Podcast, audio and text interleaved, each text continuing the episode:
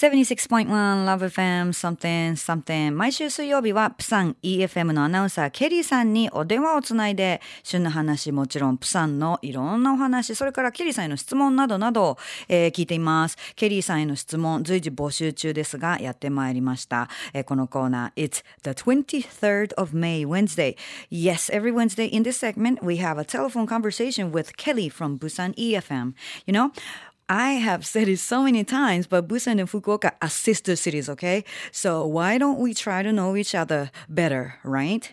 If you have any questions, let us know. You can fax or email. The fax number is 092-715-7610 and the email address is 761 at lovefm.co.jp. Okay, finally, let me put Kelly on the phone. She has been waiting patiently. もし Katie san. Hello, how are you? Uh, nothing special. It has been a kind of lazy week, just fine. And how are you, Sanjib? Like anything special in Fukuoka? I'm fine, thank you. But I don't know if you know about this, this like the, the concept of the word we use this term, like "be our garden. But well, before garden, well, I have no idea what is going on, but still, actually, it sounds very fascinating to me. yeah.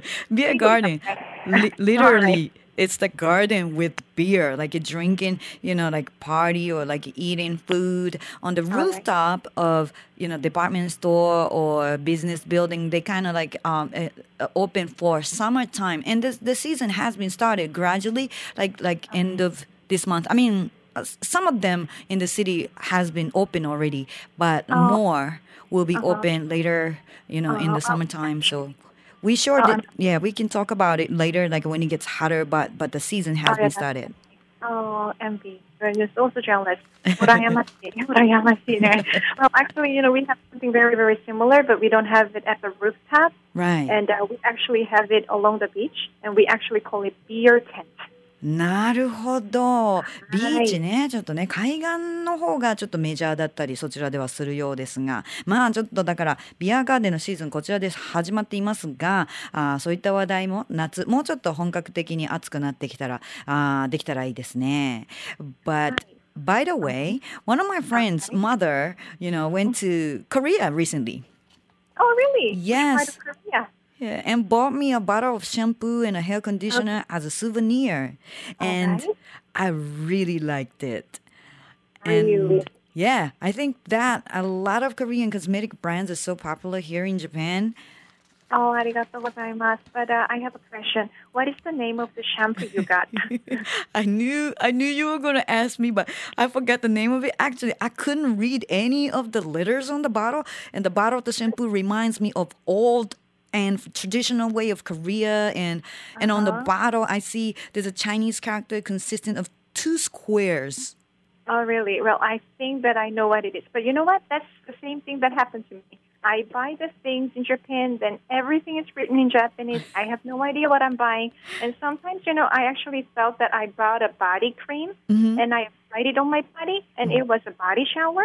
So mm-hmm. I actually had to take two showers in a row. You know what I'm saying? That's oh, what's happening. Anyways, the name of the shampoo that you got is Yo, I suppose.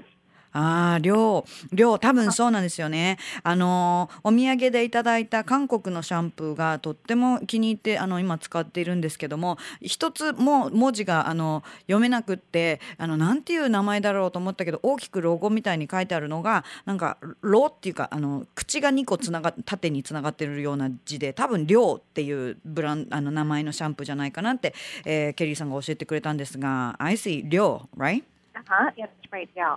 And uh, well, actually, they're pretty popular, you know, along with Elastine and Kerasis.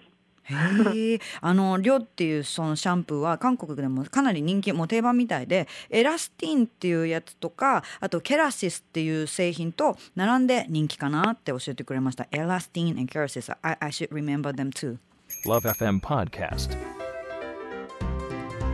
LoveFM のホームページではポッドキャストを配信中。あの時聞き逃したあのコーナー気になる DJ たちの裏話ここだけのスペシャルプログラムなどなど続々更新中です。現在配信中のタイトルはこちら。Words around the world 僕らはみんなで生きてる。プサンハッラインミュージックプライマリー4ポッドキャスト。君が世界を変えていく。ハピネスコントローラースマートフォンやオーディオプレイヤーを使えばいつでもどこでもラブ f m が楽しめます。私もピクニックの時にはいつも聞いてるんですよ。Love FM Podcast. ちなみに私はハピネスコントローラーを担当してます。聞いてね